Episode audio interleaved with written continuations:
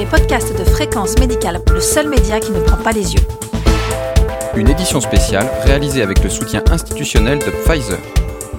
Docteur Jean-Paul Mar. Bonjour, nous sommes le mardi 7 avril. Voici le journal de la tabacologie au cours de la pandémie Covid-19.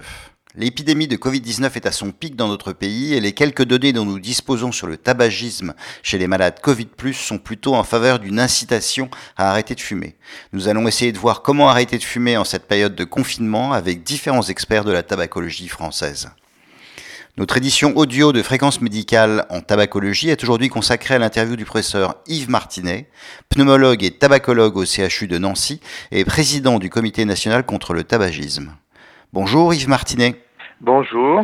Alors vous êtes pneumologue et tabacologue et s'il y a bien quelque chose qui ressort des études publiées en Chine et en Italie, c'est l'importance du tabagisme en tant que facteur d'aggravation de cette maladie. Est-ce que vous avez des données plus précises? Oui, alors il n'est pas certain du tout que le risque d'infection soit plus fréquent chez les fumeurs ou pas. Par contre, une fois que les fumeurs sont atteints par euh, ce virus, les maladies qu'ils présentent sont plus sévères que les hommes et les femmes de même âge qui ne sont pas fumeurs. Ce qui est relativement euh, évident en soi dans la mesure où la complication la plus importante du, du covirus, c'est le dans la mesure où la complication la plus importante du Covid-19 et l'insuffisance respiratoire.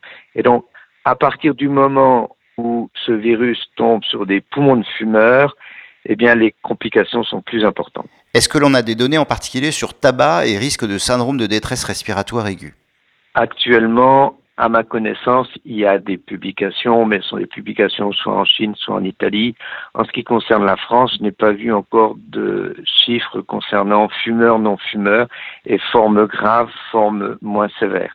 Mais clairement, euh, cette euh, épidémie à laquelle on a à faire face est une excellente occasion pour faire passer des messages sanitaires simples à nos malades qui sont le premier est il faut arrêter de fumer et arrêter de fumer le plus tôt possible. Est-ce que le fumeur infecté est plus contagieux, en particulier en milieu confiné? Alors, si on prend un fumeur qui est infecté euh, par le Covid et qu'il tousse, eh bien, il devient infectant déjà pour ses proches. Or, les fumeurs toussent plus que les non-fumeurs. Mais à côté de ça se pose la question de savoir si dans la fumée qui est exhalée par le fumeur, les microparticules ne peuvent pas être porteuses du virus.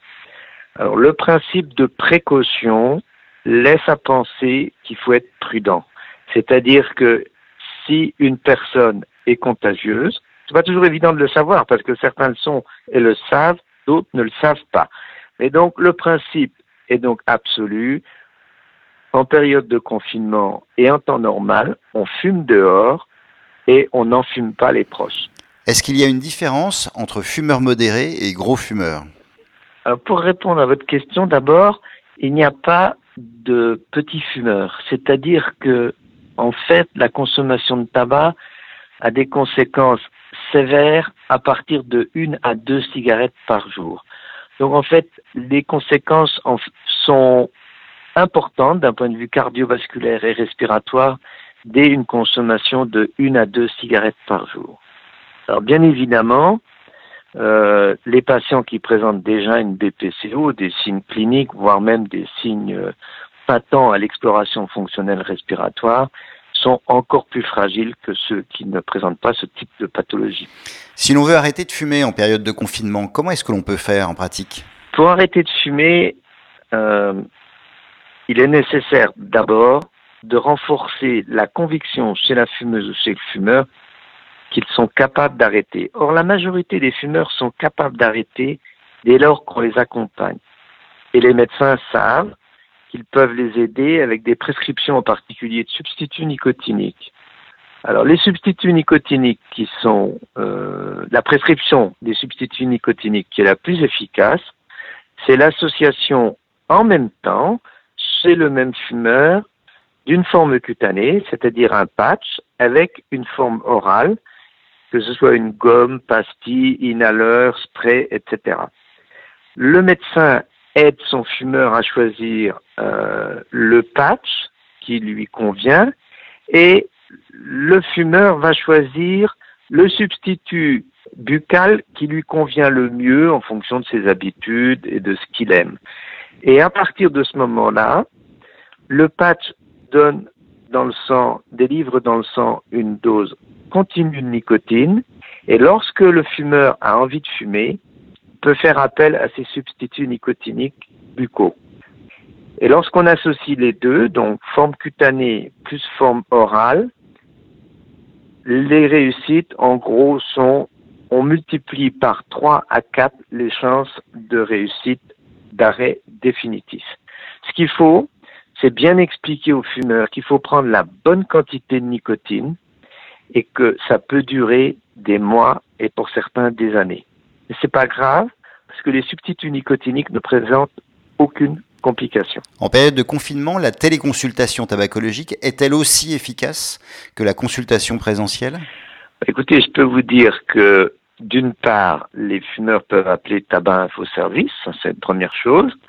Deuxièmement, ils peuvent faire appel à des tabacologues. Je peux dire, je peux dire qu'ici au CHRU à Nancy, euh, il y a beaucoup de fumeurs qui appellent pour se faire aider, pour arrêter de fumer.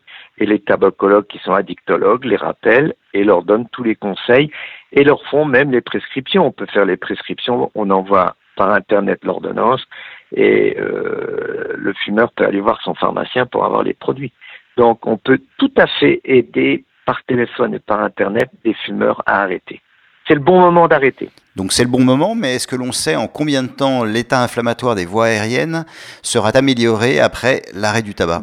Ça, c'est, il est difficile de répondre à cette question spécifique de savoir euh, au bout de combien de temps les voies aériennes seront euh, entre, entre guillemets guéries. En fait, ce qui se passe, c'est que à partir du moment où un fumeur a perdu une un pourcentage de sa fonction respiratoire. Lorsqu'il arrête de fumer, il va en récupérer une petite partie, mais surtout, son état ne va plus se dégrader. Merci Yves Martinet. C'est moi qui vous remercie. Cette édition audio de Fréquence Médicale en tabacologie, entièrement réalisée dans les conditions du confinement, est terminée. Vous retrouverez toutes les informations de la Covid-19 sur le site de Fréquence Médicale. On se retrouve la semaine prochaine. En attendant, portez-vous bien.